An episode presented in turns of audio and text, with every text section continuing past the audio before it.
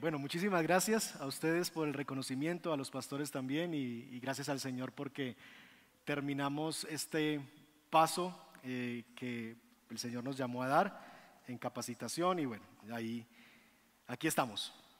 Y bienvenidos también a todos los que están ahí acompañándonos desde sus casas, bienvenidos también a la transmisión.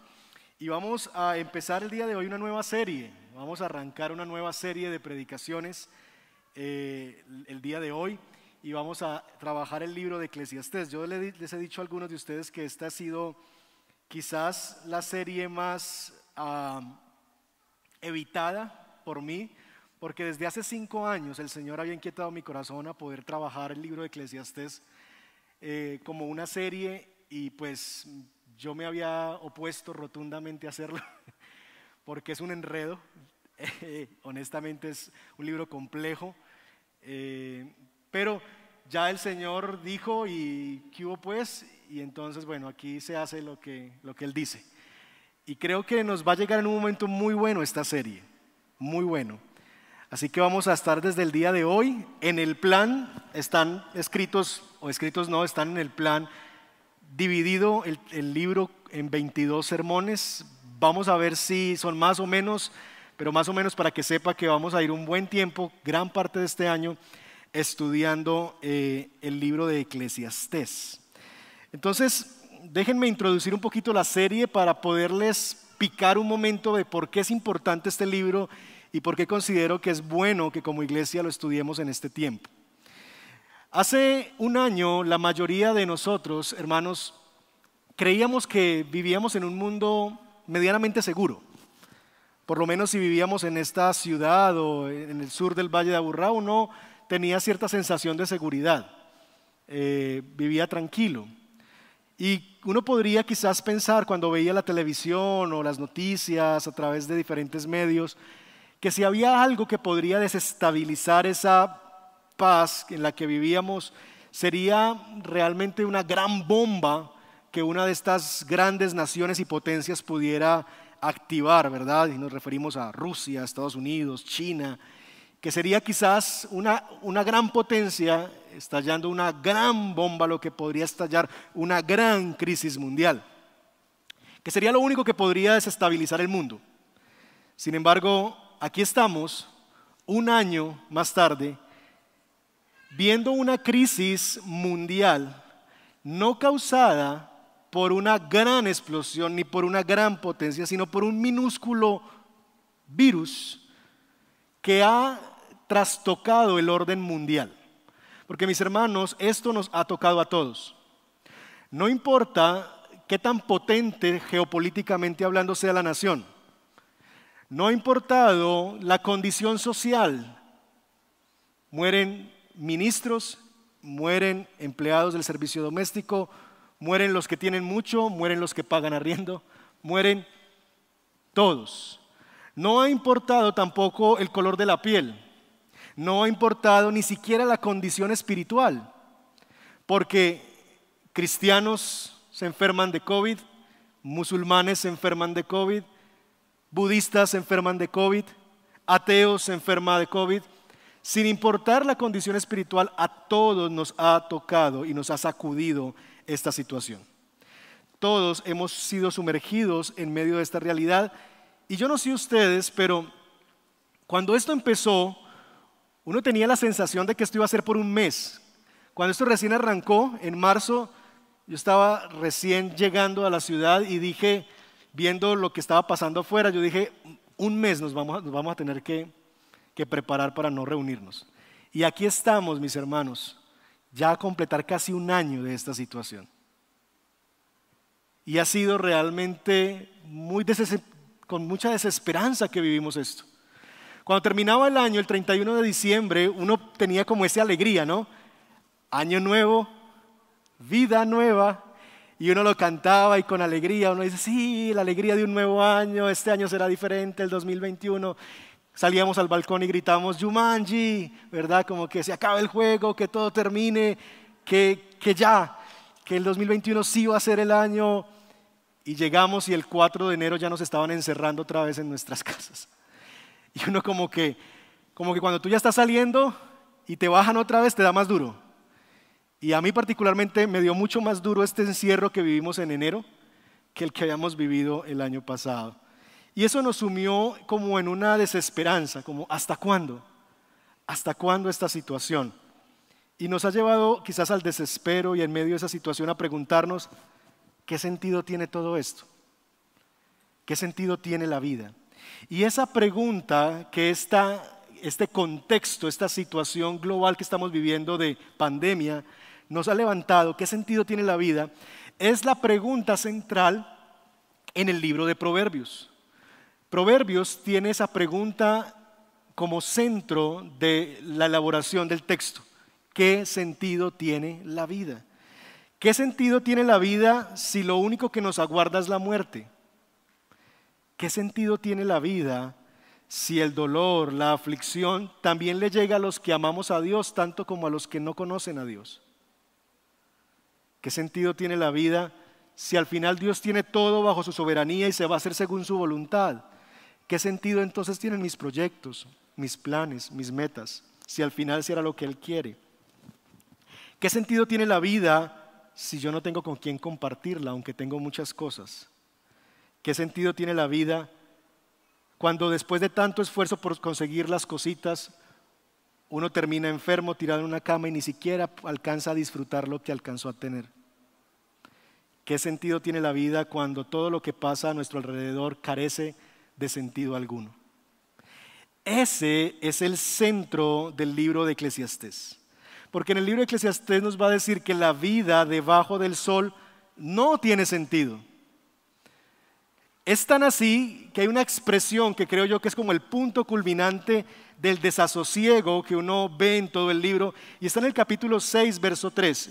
Dice así el libro de Eclesiastés, mejor es el abortivo que el vivo ¿Se imaginan el estado de desesperanza que uno puede tener para decir, es mejor el niño que está en el vientre de su madre y nunca nace y muere que el que está vivo? Es mejor el abortivo que el vivo. ¿Se alcanzan a imaginar lo que uno percibe de la vida, la angustia, la desesperanza, para uno poder llegar a, afirmar algo como esto? Bueno, ese es el estado y ese es el sentimiento general que envuelve el libro de Eclesiastés. Eclesiastés va a lidiar con esa pregunta, una pregunta que es muy humana, muy real. Eclesiastés es el libro que se escribió el domingo como a las 5 de la tarde. Cuando tú no quieres hacer nada, cuando tú piensas, ay, mañana otra vez la oficina, ay, otra, ay, no, ¿qué sentido tiene todo esto otra vez, una semana más? Eclesiastés es desesperanzador, es pesimista, pero si somos honestos, es muy realista. Porque mis hermanos, es verdad que la vanidad, el absurdo, el sinsentido es el estado de las cosas en un mundo caído. Es verdad. Ahora usted puede decir, pastor, pero ese cuadro que usted nos pinta es muy oscuro, muy triste. ¿Qué provecho vamos a sacar nosotros de un libro tan así? ¿Qué sabiduría nos puede traer un hombre tan fatalista, un hombre tan pesimista, una visión tan existencialista de la vida? ¿Qué provecho hay para nosotros en eso? Y lo que quiero el día de hoy es que podamos ver precisamente eso. ¿Por qué los quiero invitar a ustedes a que nos sumerjamos durante estas próximas semanas a estudiar este enigmático y hermoso libro? Así que con eso en mente, habiendo introducido el libro en general, permítanme orar porque hemos entonces iniciado el día de hoy la serie El sentido de la vida basada en el libro de Eclesiastes. Déjeme orar y pedir al Señor que nos bendiga para ya introducirnos en el estudio del capítulo 1, los primeros 11 versos. Padre, nosotros venimos delante de ti y te agradecemos porque toda la escritura ha sido inspirada por ti y toda la escritura es útil para enseñar, para reprender, para rearguir, para instruirnos en la justicia, a fin de que nosotros, Señor, seamos hombres de Dios enteramente capacitados para toda buena obra. Y este libro de Eclesiastés, por tu buena y perfecta voluntad, ha sido dejado dentro de la escritura, porque es útil. Y como veremos esta mañana, Señor, será muy útil para nosotros, particularmente en esta temporada en la que vivimos de tanta desesperanza. Gracias por dejar textos como estos, donde podemos ver el corazón, Señor, y la realidad de un hombre que lucha con entender de qué se trata la vida. Porque al igual que él, como lo veremos, Señor, en tantas semanas, nosotros también se nos hace la vida muchas veces indescifrable. Guíanos por tu espíritu y llévanos a tu verdad. Te lo pedimos en el nombre de Jesús. Amén. Amén. Eclesiastés capítulo 1, verso 1 al 11. Por favor, búsquelo en su Biblia y si lo tiene, póngase en pie y vamos a leer juntos. Eclesiastés capítulo 1, versos 1 al 11. Si no sabe dónde está Eclesiastés, pida ayuda al que está al lado para que le ayude a ubicarlo en su Biblia. Ya la mayoría tenemos es el celular, entonces ahí cualquiera. ¿Sí o no? Ahí cualquiera se ubica. Entonces, Eclesiastés 1, 1 al 11. ¿Estamos ahí? Dicho sea de paso, les animamos a traer su Biblia o a siempre poner sus ojos en el texto bíblico porque lo importante aquí no es lo que yo diga, sino lo que Dios dice. Entonces, yo quiero que usted vea con sus ojos lo que Dios dice. No sea que yo le meta, como dicen los costeños, mete mono, ¿verdad? Así que si usted quiere comprobar lo que el pastor le está enseñando, tenga su Biblia delante de usted. Eclesiastés 1, 1 al 11. Dice así la palabra del Señor. Estas son las palabras del maestro, hijo de David, rey en Jerusalén lo más absurdo de lo absurdo, dice el maestro, lo más absurdo de lo absurdo, todo es un absurdo. ¿Qué provecho saca el hombre de tanto afanarse en esta vida? Pues generación va, generación viene, mas la tierra siempre es la misma. Sale el sol, se pone el sol y afanoso vuelve a su punto de origen para allí volver a salir. Dirigiéndose al sur o girando hacia el norte sin cesar, va girando el viento para de nuevo volver a girar. Todos los ríos van a dar al mar, pero el mar jamás se sacia. A su punto de origen vuelven los ríos para de allí volver a fluir. Todas las cosas hastían más de lo que es posible expresar. No se sacian los ojos de ver, ni se hartan los oídos de oír. Lo que ya ha acontecido, pues volverá a acontecer. Lo que ya se ha hecho, se volverá a hacer. Y no hay nada nuevo debajo del sol. Ahora, hay quien diga, miren, esto sí es una novedad. Pero eso ya existía desde siempre entre aquellos que nos precedieron. Nadie se acuerda de los hombres primeros como nadie se acordará de los últimos. No habrá memoria de ellos entre los que habrán de sucedernos. Esa es la palabra de Dios para nosotros hoy. Pueden sentarse. ¿Qué tal? Es un texto como cortavena, ¿cierto?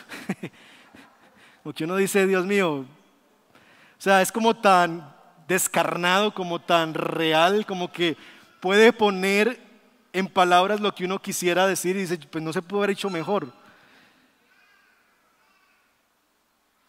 Nuestro Nobel, Gabriel García Márquez, escribió una novela que en concepto de él fue su mejor novela. Me refiero al Coronel no tiene quien le escriba. Él ponía esta novela aún por encima de 100 años de soledad. De hecho, él dijo que tuvo que escribir 100 años de soledad para que la gente pudiera leer El coronel no tiene quien le escriba. En esta, en esta novela del coronel no tiene quien le escriba, el argumento principal es que hay un coronel eh, jubilado que por muchos años, es un hombre quizás de unos 70 años, que en su jubilación se va para su pueblo, su tierra natal, por allá en un pueblito como los que García Márquez pinta en la costa atlántica del país. En ese momento el país está sumergido en una ley marcial, es decir, que los militares están al mando. Y este coronel, la narrativa del libro lo que nos cuenta es que este hombre, un coronel retirado, todos los días se va al puerto de su ciudad, a la oficina de correo, a revisar si ya le llegó la pensioncita, la carta que le diga que va a empezar a recibir su pensión, su mesada. Y todos los días, sin falta, día tras día, mes tras mes, el hombre se va a sus 70 años con su bastón ya envejecido a ver si ya por fin va a empezar a disfrutar de lo que se ganó con tanto esfuerzo y en tantas guerras. Este hombre tiene a su esposa, una mujer también ya anciana, enferma, es una mujer asmática, muy enferma. Y bueno, la historia del libro transcurre así, y el punto es que al final del día, lo único que este hombre tiene, empiezan a vivir una crisis económica muy fuerte porque Imagínense ustedes 70 años, un pueblo empobrecido del país, no puede disfrutar de su pensión, no tiene absolutamente nada. Lo único que tienen es un gallo, un gallo que le ha dejado su hijo que ha muerto. Y ese gallo se convierte en la esperanza del coronel. Inicialmente la idea es vender el gallo y le dice, mire, si usted vende el gallo, usted le van a dar 900 pesos y con eso usted va a poder solventar un poquito. Ese gallo es muy bueno. Luego él se da cuenta que los gallos en su región pueden dar dinero porque los gallos de pelea pues pueden llegar a ser un negocio. Y el hombre centra su atención en el gallo. Llega un punto en que no tienen que comer en su casa. Su esposa no tiene que prepararle para dar de comer, pero él se gasta lo último que tiene comprándole maíz para alimentar el gallo. Su esposa, y así termina el libro, su esposa lo sienta desesperada, angustiada, diciendo, ¿qué sentido tiene la vida si tú valoras más a un triste gallo que a mí? Si prefieres alimentarlo a él que alimentarme a mí. Y ella en la desesperación le dice las siguientes palabras y así termina la novela. Esto es lo último que dice la novela. Él está hablando de que el gallo, de que la solución para su problema está en el gallo, porque si el gallo gana la batalla, la pelea, entonces ellos van a tener que comer, van a ganar dinero. Y ella le dice lo siguiente, ¿y si el gallo pierde? Dime, ¿qué vamos a comer? Y dice el texto, y así termina, a lo que él, liberado y armado de valor, le responde, pues estiércol. El libro lo dice de otra manera, pero me dijeron que no dijera esa palabra aquí. Estiércol. ¿Se imaginan? Es un coronel de la República, que ha dado sus mejores años a su país, muchas batallas, muchas guerras, muchas glorias, muchas tristezas, pérdidas. Está en medio de un gobierno donde quienes manejan el gobierno, es ley marcial, son sus, sus compañeros, los militares, y el hombre no tiene que comer. ¿Se imaginan lo que habría detrás de ese hombre? ¿Qué sentido tiene la vida? Yo haberme esforzado de esta manera para, que ahora mi esperanza esté cifrada en un gallo. Desde la perspectiva de la esposa, ¿qué sentido tiene la vida de yo estar casada con este hombre, de haberlo perdido por tantos años fuera en, en guerras y en cosas, y haber yo estado soportado tantos años esto por amor a él, para que ahora él prefiera alimentar un gallo que a mí?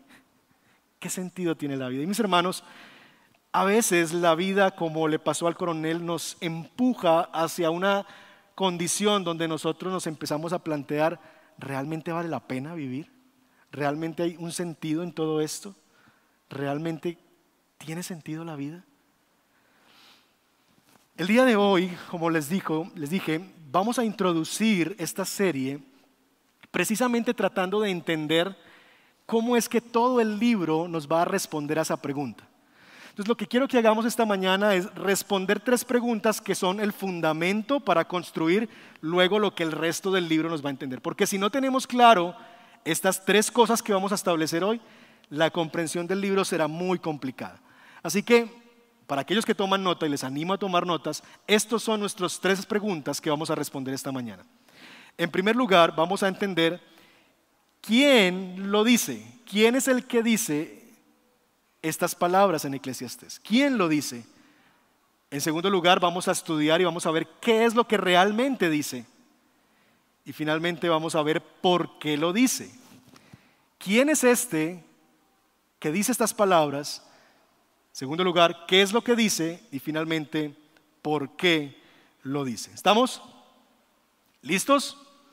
Primero, ¿quién lo dice? Versículo 1. Estas son las palabras del maestro, hijo de David, rey en Jerusalén.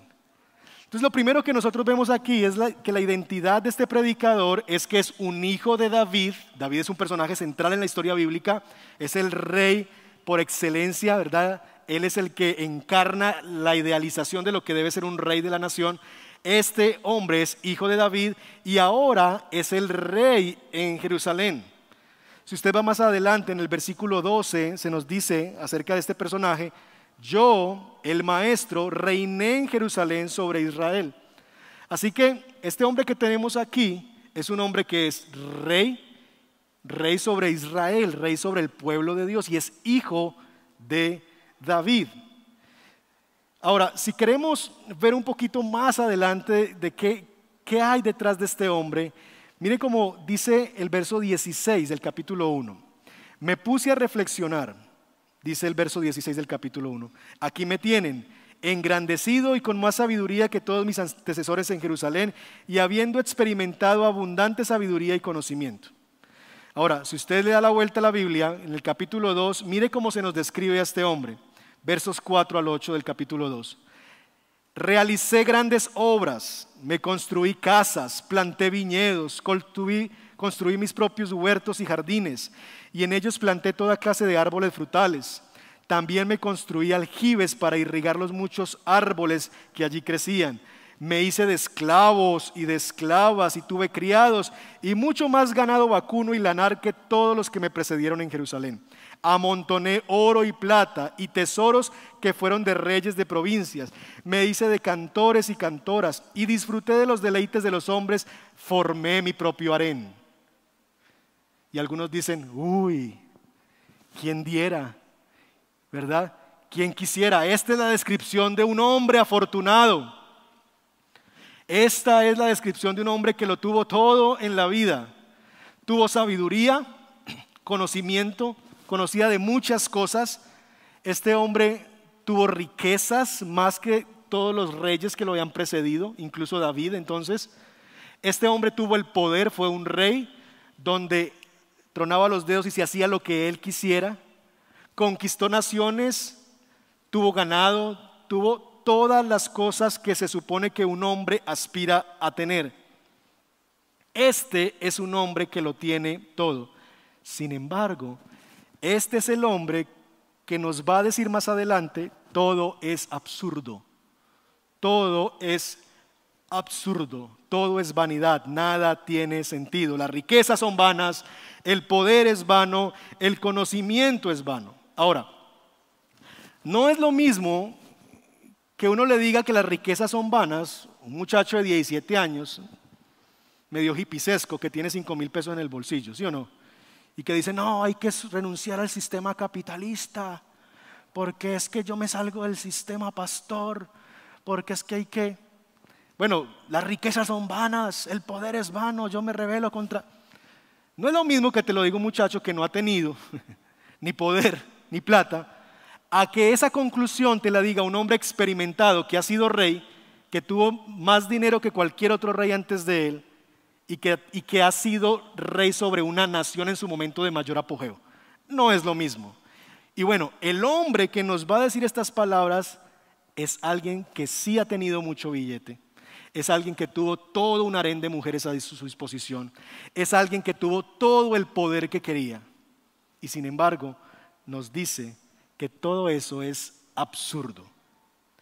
Si somos honestos, aunque se ha discutido mucho sobre la autoría de Eclesiastés. Si somos honestos, todos los caminos conducen a un personaje que tenga estas características. ¿Quién es? Salomón, ¿sí o no? El personaje que cumple y que llena como todas las expectativas de esto que se nos describe aquí es Salomón. Así que yo creo, al igual que muchos otros, que este libro es escrito por Salomón. Porque este es el hombre afortunado que nosotros vemos en la Biblia. Esta descripción es el sueño de muchos. Así que nos preguntamos, ¿por qué un hombre que lo tuvo todo, un hombre que tuvo las mujeres que quiso, un hombre que tuvo el poder que quiso, es tan pesimista? ¿Por qué tiene esa visión de la vida como tan mala, tan negra, tan oscura? ¿Por qué? ¿Por qué él piensa que todo es absurdo? Bueno, de eso se trata el libro y es lo que vamos a ir descubriendo, de la razón por la que él ve que todo es absurdo. Hoy vamos a dar algunas pinceladas, pero ese es a grandes rasgos lo que nos va a mostrar el resto del libro. Entonces, en resumidas cuentas, mis hermanos, ¿quién lo dice? Lo dice un hombre con el mundo a sus pies, para quien todo lo que un hombre puede aspirar termina siendo absurdo, vano y sin sentido. Ese es el hombre que nos va a hablar aquí. Uno que lo tuvo todo y sin embargo le pareció nada. Pero hay más, no solamente este hombre es un hombre afortunado, sino también se nos dice de este hombre que es un predicador. Estas son las palabras del maestro. Reina Valera dice del predicador, hijo de David, rey en Jerusalén. Este hombre es un predicador. El nombre de este libro en el, idioma original es Coelet. La traducción que nosotros tenemos de Eclesiastés es la traducción al griego de esa palabrita coelet.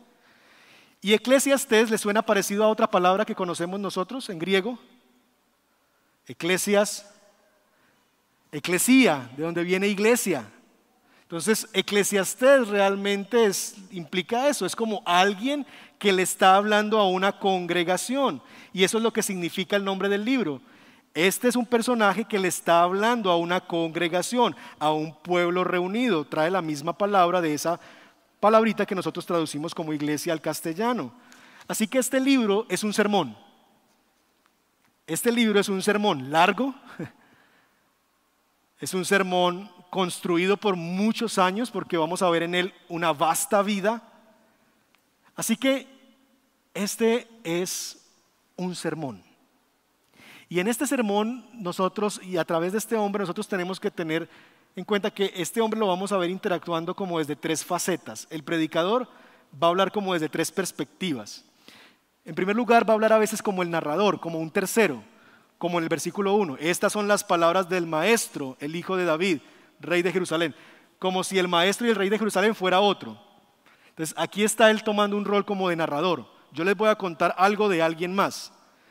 Pero a veces ese mismo predicador toma el rol de un buscador. Entonces lo vamos a ver en la mayor parte del libro, ya no como un narrador externo, sino como quien está viviendo la película. Porque dice cosas como yo, sí o no, verso 12, yo el maestro reiné en Jerusalén, yo hice esto, yo me puse a reflexionar. Entonces, adquiere el carácter de protagonista de la historia. Ya no es el narrador, ahora es el buscador, el que está buscando el sentido de la vida. Pero hay otra voz que vamos a ver en el libro y es que a veces él va a ser, sí, un maestro. Entonces vamos a ver en algunos capítulos que nos dice proverbios acerca de mejores, por ejemplo, más adelante, y nos habla como de enseñanzas que nos quiere dejar. Así que eso es importante tenerlo en cuenta porque esas voces van a influenciar el mensaje del libro. Cuando nos habla como narrador, cuando nos habla como el buscador, cuando nos habla él también como la persona que nos está enseñando en su rol de maestro. Pero mis hermanos, el hecho de que sea un predicador es muy interesante. Ustedes se imaginan un predicador que se para en este púlpito y, que enseñe o que lea esto y que se baje del púlpito después de, haber dicho, no habrá memoria de ellos entre los que habrán de sucedernos y se baje. o que diga, mejor es el abortivo que el vivo. Amén. Y se baje. Uno dice, pues, ¿qué, ¿qué, clase de predicador es este? ¿Qué clase de maestro es este?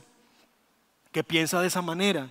Y yo creo que eso es una pista muy importante porque de hecho, muchos han llegado a pensar que Eclesiastés es un libro escrito por un escéptico, por un ateo. Pero no es así, este hombre no es ni un escéptico ni es un ateo, este hombre es un creyente. Este hombre realmente cree en el Señor, ama al Señor. De hecho, nos va a aconsejar que temamos a Dios en varios momentos del, del libro. Pero, mis hermanos, este hombre nos ayuda a identificarnos con una verdad en nuestro corazón y es que aún aquellos que tememos a Dios, encontramos que la vida no siempre es fácil de descifrar. Que aún aquellos que amamos a Dios y tememos a Dios, nos encontramos ante situaciones en la vida donde nos parece absurda, donde nos parece frustrante, donde nos parece odiosa, donde nos parece incomprensible lo que Dios está haciendo. Así que si tú eres uno de esos que por momentos te sientas y dices, esto no tiene sentido, te vas a sentir muy identificado con el predicador en muchas ocasiones. Este hombre es un predicador del libro y de la vida, este hombre es un pastor, un predicador. Así que hemos establecido quién lo dice. ¿Quién lo dice? ¿Quién lo dice? Salomón. Y Salomón es un hombre que tuvo todo, afortunado, tuvo todo lo que un hombre aspiraría a tener, sin embargo dice, todo es absurdo, este es un hombre que es un predicador, es un creyente que nos dice que todo es absurdo. Este es el hombre que escribe este texto. Un creyente que tuvo todo lo que un hombre puede aspirar a tener. Pero ese hombre dijo algo muy desconcertante. ¿Qué fue? ¿Qué es lo que este hombre dice? Versos 2 y 3. Lo más absurdo de lo absurdo, dice el maestro, lo más absurdo de lo absurdo todo es un absurdo. ¿Qué provecho saca el hombre de tanto afanarse en esta vida? Eso es lo que nos dice. Lo más absurdo de lo absurdo, todo es un absurdo. Esa palabra que nosotros leemos en la nueva versión internacional como absurdo es una palabra eh, que es de difícil traducción. El idioma original es la palabra Hebel. Y las traducciones en español y en, en otras lenguas han tratado de capturar cuál es el sentido de esa expresión. Y nosotros encontramos diferentes traducciones que nos hacen ver como diferentes aspectos de esa palabra. La palabra es muy importante porque va a aparecer en más de 40 ocasiones en el libro. La vamos a encontrar más de 40 veces en Eclesiastés. Nosotros la encontramos en, otras versiones de la Biblia como vanidad de vanidades, que es quizás con la que estamos más familiarizados nosotros por la Reina Valera. Vanidad de vanidades, todo es vanidad. La nueva traducción viviente y la palabra de Dios para todos la traducen como nada tiene sentido, en absoluto, nada tiene sentido. La NBI dice lo más absurdo de lo absurdo. Y Dios habla hoy, dice, vana ilusión, todo es una vana ilusión. Entonces, las versiones mismas luchan con tratar de encontrar cuál es el sentido de esta palabra. Y hermanos, si somos honestos, ninguna de las traducciones es satisfactoria. Ninguna de las traducciones logra capturar el sentido de la palabra. Y la razón es muy sencilla. La razón es que esta palabra, Hebel, realmente su significado literal es vapor. Y realmente deberíamos nosotros no tratar de entender esta palabra como un concepto, sino como una imagen. Entonces, el punto es que lo que el autor está comunicando es que la vida es como el vapor y es una imagen diferente, como la niebla, que tiene muchos, muchos elementos. La vida es como la niebla en el sentido de que es efímera.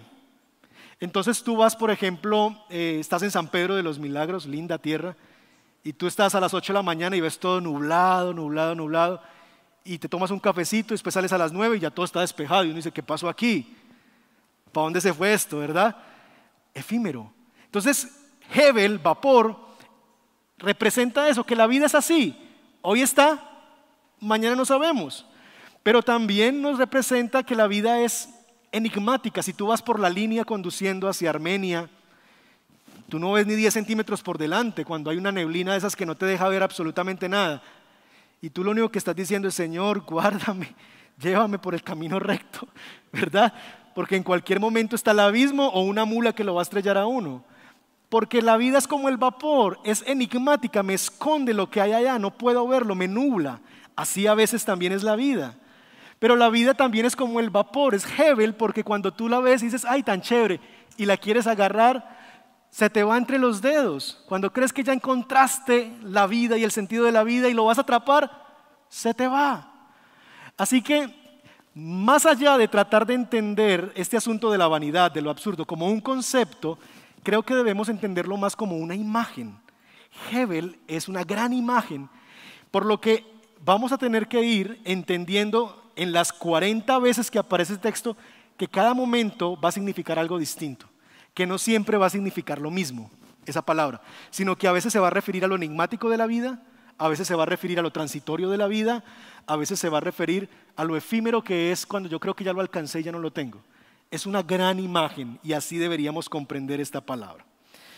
Mire, por ejemplo, como lo dice este autor. Dice, el uso, en el uso de Hebel, el maestro no está afirmando el sinsentido de la vida.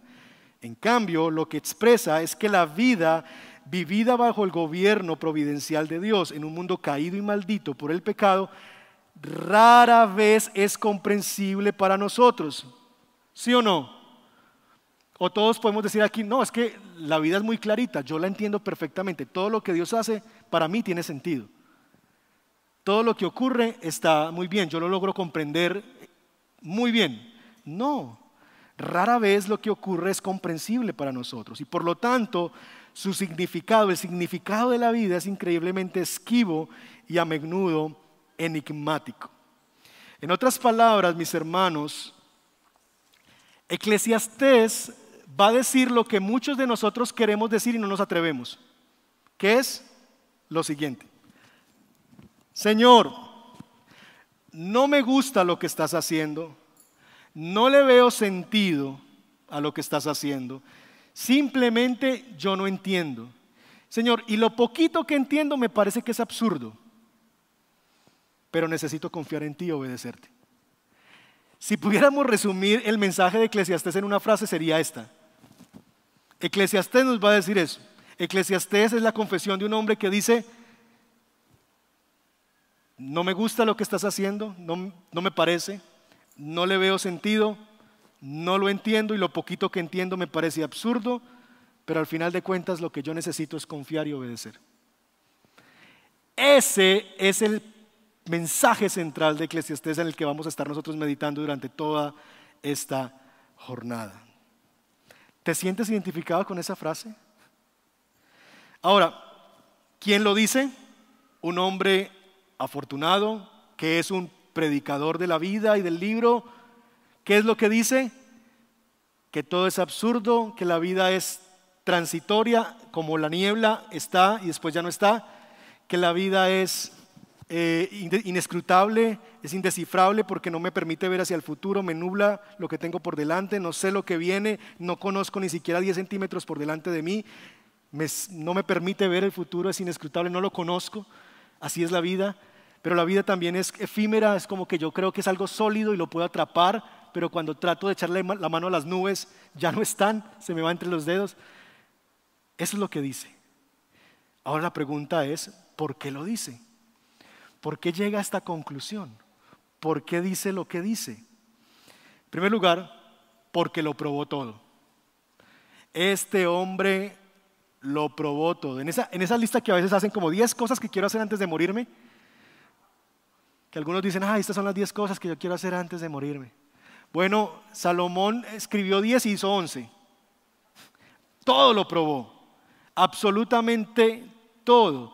Salomón hizo ante esa pregunta de, ¿qué sentido tiene la vida? Esto es absurdo. Él dijo, tiene que haber un sentido. Y entonces lo que vamos a ver a partir del versículo 12 es que él empieza a buscar en las cosas en las que los seres humanos creemos que se halla el sentido de la vida, se va a buscarlo.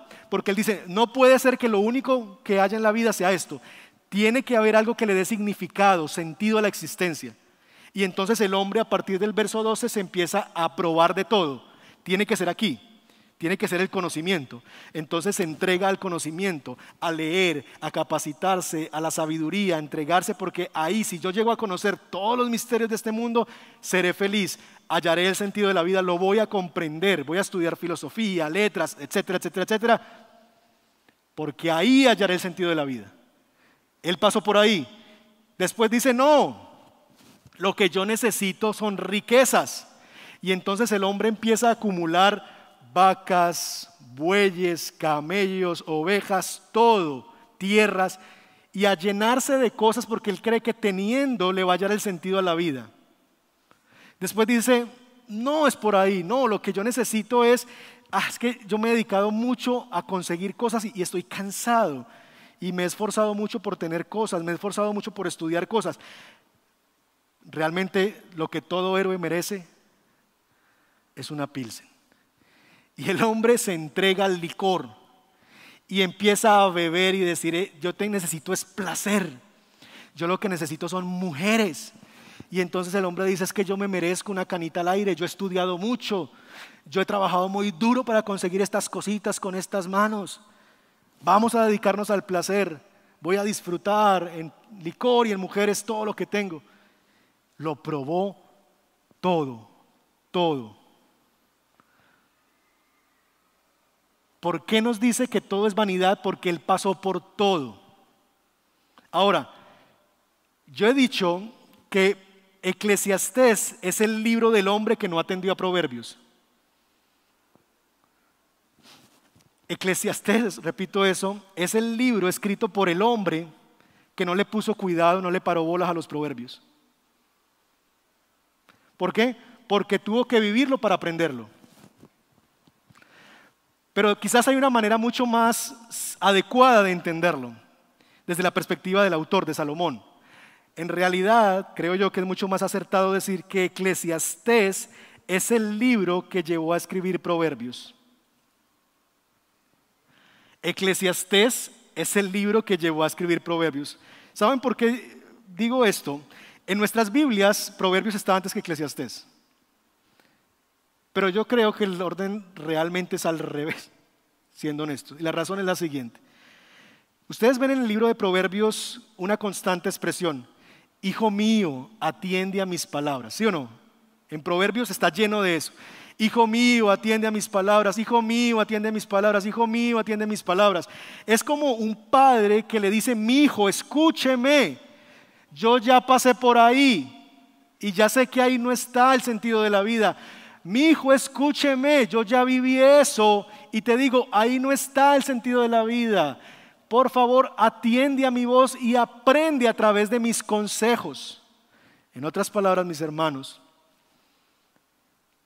lo que Proverbios está haciendo es tratar de llevar Salomón a sus hijos a evitar vivir lo que él vivió para descubrir lo que él ya sabe. Y es que en esas cosas no se encuentra el sentido de la vida. ¿Se le hace familiar eso a usted, muchacho, chico, joven que está aquí? O nosotros que ya estamos viejos y los papás nos decían eso. Mi hijo, no es por ahí. Cucho, pero usted qué autoridad tiene para decirme eso si usted también, Cucho. Bueno, mi hijo, por lo mismo, porque yo ya pasé por ahí. Porque yo ya estuve en Eclesiastés, te estoy dando proverbios. Porque finalmente, mis hermanos, en la vida aprendemos o por los consejos, pedagogía de proverbios, o por los golpes, pedagogía de Eclesiastés. Chicos jóvenes, ustedes no tienen que llegar a vivir eclesiastés. Ustedes pueden vivir en proverbios. No necesitan estrellarse contra el mundo para por fin decir, ay, papá tenía razón. Ay, mi mamá me lo dijo. Ahí está. Pero como a veces necesitamos darnos nuestros propios golpes, Todavía una misericordia más del Señor para ti es que vas a poder ver un espejo. Y vas a ver a este hombre intentando por todos los medios buscarle el sentido de la vida, eh, rebelarse contra el status quo y decir, yo puedo, yo voy a hacer esto, yo voy a alcanzar aquello, porque ahí está el sentido de la vida. Para que cuando tú veas a Salomón en sus, en sus fracasados intentos, tú puedas decir, Señor, ese soy yo y Señor, renuncio, no más. Voy a vivir por tu consejo y voy a aprender por tu consejo y no por los golpes de la vida. ¿Por qué lo dice? Porque lo probó todo.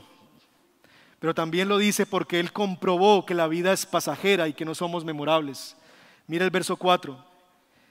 Generación va, generación viene, mas la tierra siempre es la misma. Versículo 11. Nadie se acuerda de los hombres primeros como nadie se acordará de los últimos. No habrá memoria de ellos entre los que habrán de sucedernos. Lo que este hombre está diciendo es, miren, tanto que si afana usted por hacerse un nombre, nadie va a acordar de usted. ¿Quién se acuerda del nombre de su tatarabuelo?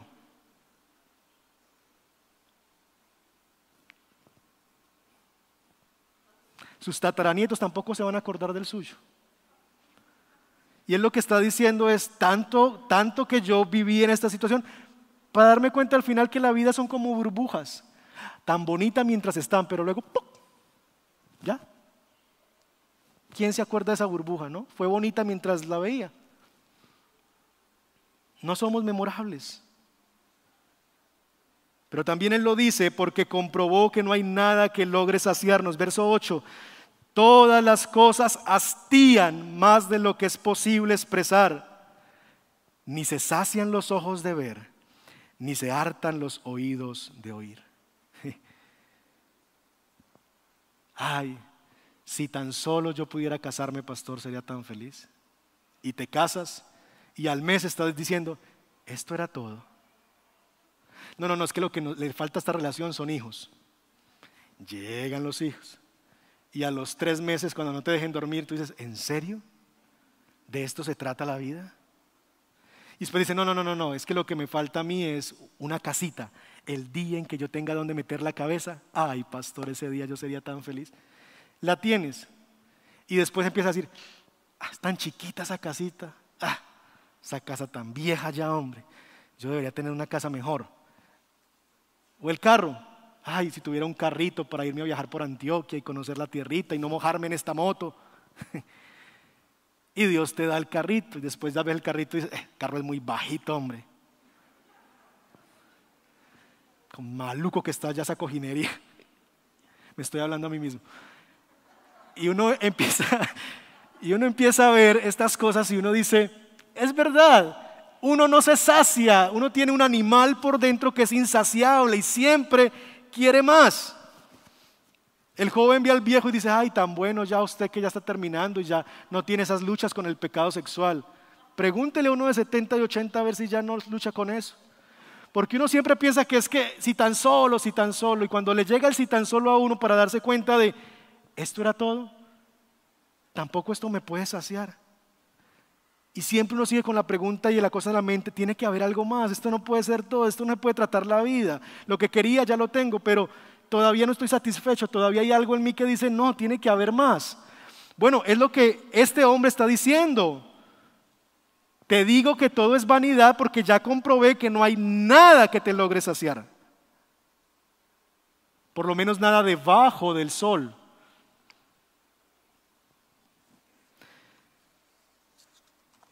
Iniciamos con una pregunta, ¿qué sentido tiene la vida? La respuesta es ninguno. Ninguno si solo vivimos con la perspectiva de lo que hay debajo del sol. Yo les decía que quizás la palabra más importante en todo Eclesiastes es esta palabra Hebel, que se traduce como vapor y que la encontramos como vanidad de vanidades, absurdo, etc. Pero hay otra palabra, otra expresión que es muy importante en Eclesiastes y que tenemos que estar atentos a verla cada vez que estemos estudiando el texto. Debajo del sol. Debajo del sol o bajo el sol. Eso aparece muchas veces. Y mis hermanos, el punto es que desde la perspectiva de lo que hay debajo del sol, nada tiene sentido.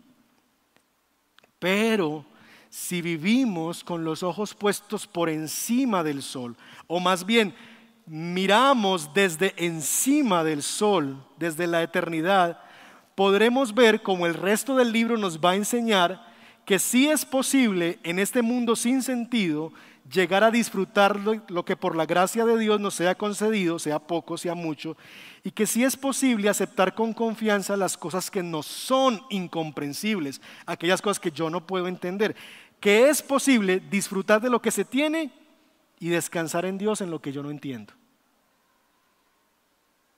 Y al final del día, en todo eso, en lo uno y en lo otro, temer a Dios, porque el temor a Dios es el todo del hombre. Así termina el libro de Eclesiastés. Este es el todo del hombre. Teme a Dios y guarda sus mandamientos. Nuevamente, comparación entre Proverbios y Eclesiastés.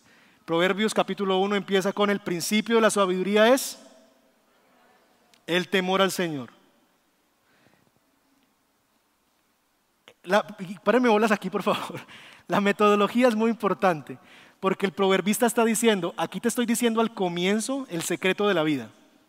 Te lo estoy diciendo al comienzo, capítulo 1, para que en lo que te voy a decir sepas que este es el fundamento y este es el comienzo. El temor del Señor es el principio, por ahí arranca la sabiduría. En Eclesiastés no lo encontramos al comienzo. El de Eclesiastés no escuchó eso y entonces dijo, oigan a este y empezó a buscar en el dinero y empezó a buscar en el placer y empezó a buscar en las mujeres y empezó a buscar en el conocimiento el sentido de la vida y llegó al capítulo 13 y dijo, ay sí, el fin de todo esto, teme a Dios. Tú vas a llegar a la conclusión de que el sentido de la vida es el temor al Señor, o al comienzo o al final de tu vida. Y Eclesiastés nos va a llevar en un recorrido que nos va a llevar a ese último momento donde él reconoce lo que Proverbios pone al comienzo. ¿Qué aprenderemos de este enigmático y maravilloso libro llamado Eclesiastés? Bueno, déjenme darles algunas cosas que puedan picar su interés para que usted esté aquí cada semana. Primero, la vida es inescrutable. La vida es como Hebel, como vapor. Yo no puedo ver lo que tengo un metro más adelante. No sé qué viene, ni sé qué va a pasar esta tarde. Aún para aquellos creyentes que hemos experimentado la gracia salvadora, nosotros no estamos exentos del vapor de la vida. Porque si algo ha hecho esta pandemia, bendito sea el Señor, es que ha sacudido a las iglesias de la prosperidad. Porque se han visto que en las iglesias de la prosperidad todo cuadra, a los predicadores de la prosperidad todo les cuadra, todo es como tan perfecto, como tan bonito, como que todo...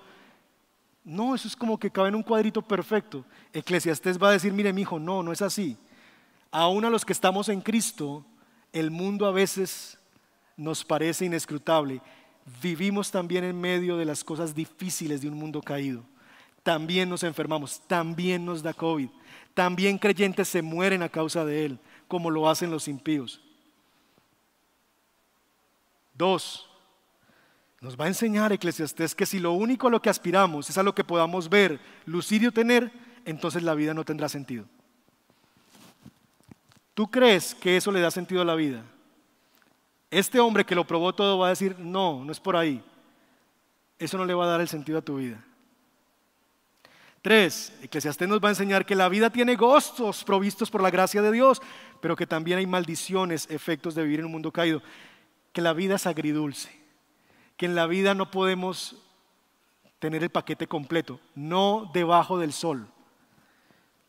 Entonces, el que está soltero dice, ay, tan bueno aquel que está casado. Y el que está casado, mira el que está soltero y dice, ay, tan bueno aquel que no se ha casado. Y el que está casado y ve otros con hijos dice, ay, tan bueno aquel que sí tiene hijos y nosotros no hemos podido. Y el punto, mis hermanos, es, no podemos tener el paquete completo pero sí podemos aprender a disfrutar, que es lo que nos va a enseñar el libro, de los gozos que sí tenemos y descansar en la providencia de Dios en lo que no nos ha sido concedido y confiar en lo que no nos ha sido concedido. Cuatro, Eclesiastés nos va a enseñar que cuando vivimos a la luz de la eternidad seremos sabios en cómo vivimos aquí. Un hombre sabio es un hombre que vive con los ojos puestos en la eternidad y los pies en la tierra.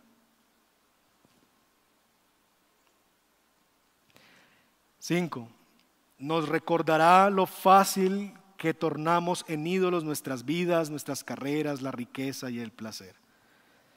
Y quizás la cosa más importante, mis hermanos, que Eclesiastés nos va a enseñar es que Dios está operando en un mundo sin sentido para darnos sed por la restauración de todas las cosas. Que Dios está actuando en un mundo sin sentido para darnos sed por la restauración de todas las cosas. Pregunta, ¿por qué el mundo está como está? ¿Por qué hay tanto sinsentido? ¿Por qué perece el justo junto con el injusto? ¿Por qué al que le va mal, al que hace el mal le va bien y al que hace el bien le va mal? ¿Por qué las enfermedades? ¿Por qué la contaminación? ¿Por qué vivimos en este mundo así?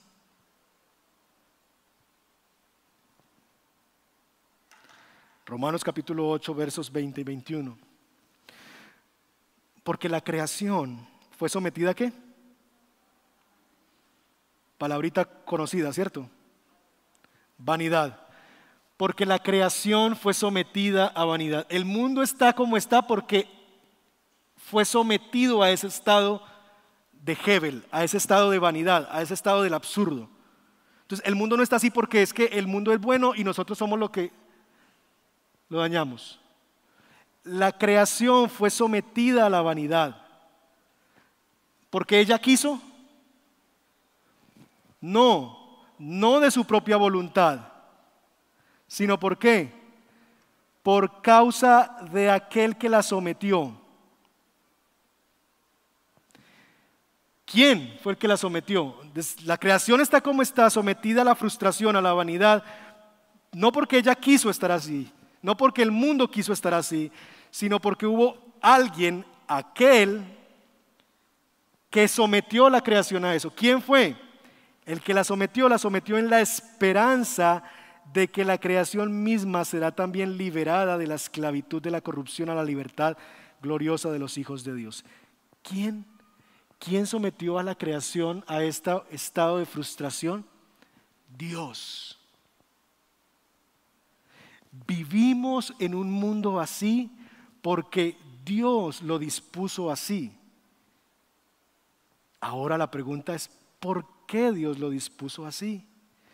Para ayudarnos a entender y anhelar el día que Él lo va a librar del vapor, lo va a librar de ese estado. Y así como nosotros en ese día seremos liberados de este cuerpo de muerte y de este cuerpo todavía cubierto de maldad y de pecado y todavía este cuerpo sujeto a la enfermedad y seremos transformados en un nuevo ser. De la misma manera los cielos serán renovados y la tierra será renovada y ya no habrá frustración y ya no habrá vanidad y sinsentido en el día en que Él restaure todas las cosas.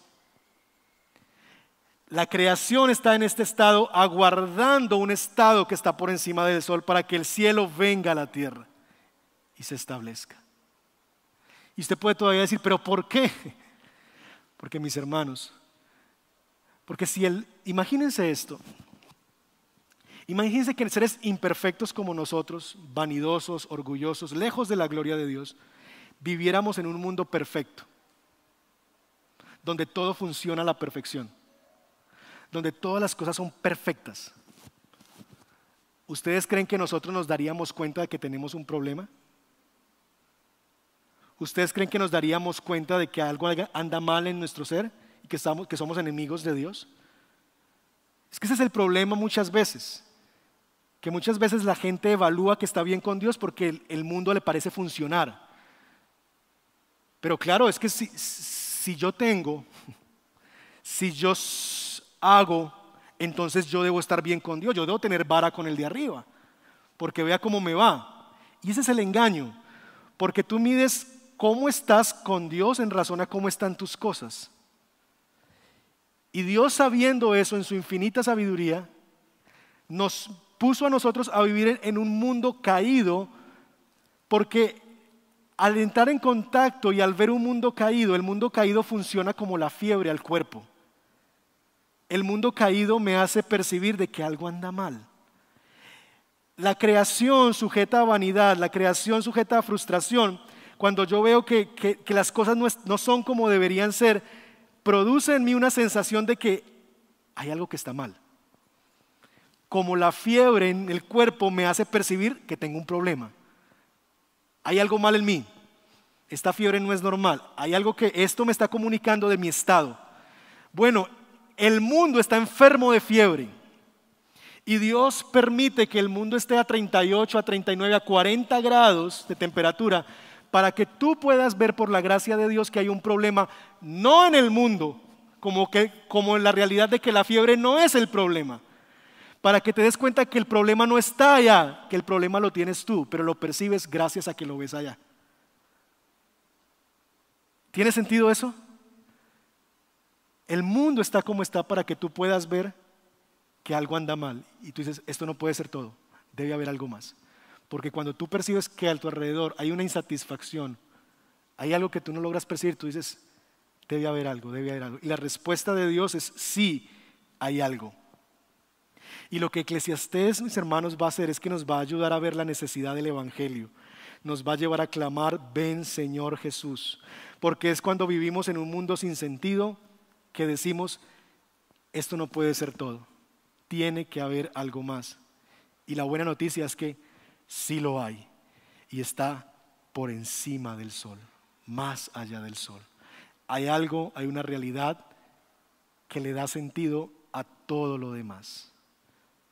Y es la realidad del Evangelio. Y mis hermanos, tú y yo nos dirigimos a un día donde la creación al igual que nosotros, disfrutaremos de la libertad de la gloria de los hijos de Dios. Llegará un día donde este sinsentido, que las cosas no cuadran, que las cosas no funcionan, que, que parece que no hay justicia, que parece que las cosas no son como deberían ser, nos dirigimos a un día donde las cosas serán como deberían ser.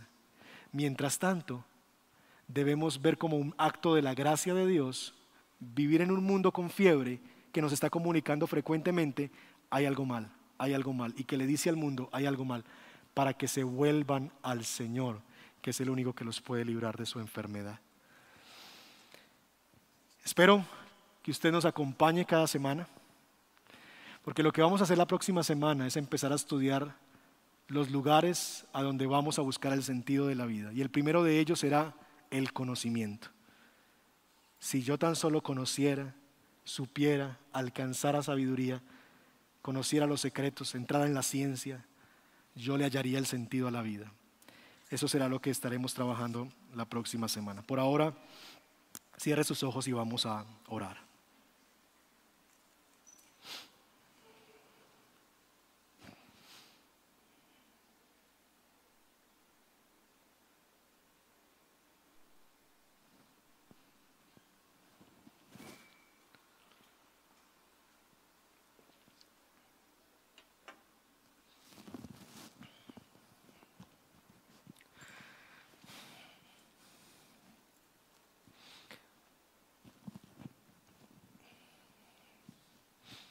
Señor, la vida es Hebel. La vida es un vapor. Eh, la vida es pasajera, como la neblina de la mañana. Es que en un momento está y a los minutos ya desaparece, sin saber a dónde fue. Señor, la vida es Hebel, porque la vida es inescrutable. Es como andar en medio de la niebla en una carretera estrecha no sabemos qué viene un metro más adelante, no podemos ver ni siquiera unos pocos centímetros por delante. Y se nos hace inescrutable, se nos hace difícil de conocer lo que viene. La vida es Hebel, porque la vida es efímera y cuando creemos que ya la podemos agarrar en las manos, como cuando pasa una nube o estamos en algún lugar y quisiera uno atraparla con las manos, se da cuenta de que, de que no, de que se va entre los dedos de que eso que yo creo que puedo atrapar y tenerlo, que es el sentido de la vida, pues se va entre los dedos. La vida es Hebel, la vida es vapor. Y Señor, ese, ese vapor, esa vanidad, ese sinsentido, eh, no, no escapamos de ello, Señor, aquellos que por la gracia hemos sido rescatados. Porque aún como veremos, Señor, este hombre, el predicador, que temía tu nombre y que tenía conocimiento de ti, lucha con el sentido de la vida. Y va a batallar por tratar de encontrar dónde es que está la felicidad, dónde es que está la alegría, dónde es que está el sentido. Señor, nosotros reconocemos que hay cosas que Tú haces que nosotros no podemos comprender y que nos parecen sin sentido, absurdas. Pero Señor, no hemos sido llamados a comprender lo que tú haces, hemos sido llamados a confiar en lo que tú haces y a obedecer. Porque al final del día eso es el temor de Dios. El temor de Dios se traduce en confianza y en obediencia. Entonces, Padre, lo que ruego para mí y para la iglesia es que en esta temporada en que vamos a estar caminando con el predicador a través de este camino tortuoso de buscarle el sentido de la vida por muchos lados, al final de cuentas nos lleves hacia ti. Y es mi anhelo y oración que muchos de mis hermanos aprendan por el consejo de tu palabra, para que no tengan que escribir un nuevo eclesiastés, para que no tengan que pensar que lo tienen que probar todo para llegar al estado de frustración que llegó este hombre. Te ruego que nos des esa gracia por tu misericordia y que nos ayudes a atender al proverbio para no vivir eclesiastés. Entonces que este espejo que pones delante de nosotros, que es este libro, nos acompañe y nos ayude a poder tener sed por la restauración de todas las cosas. Sed por ese día en que todo vuelva al orden que debe tener. Sed por la restauración de todas las cosas.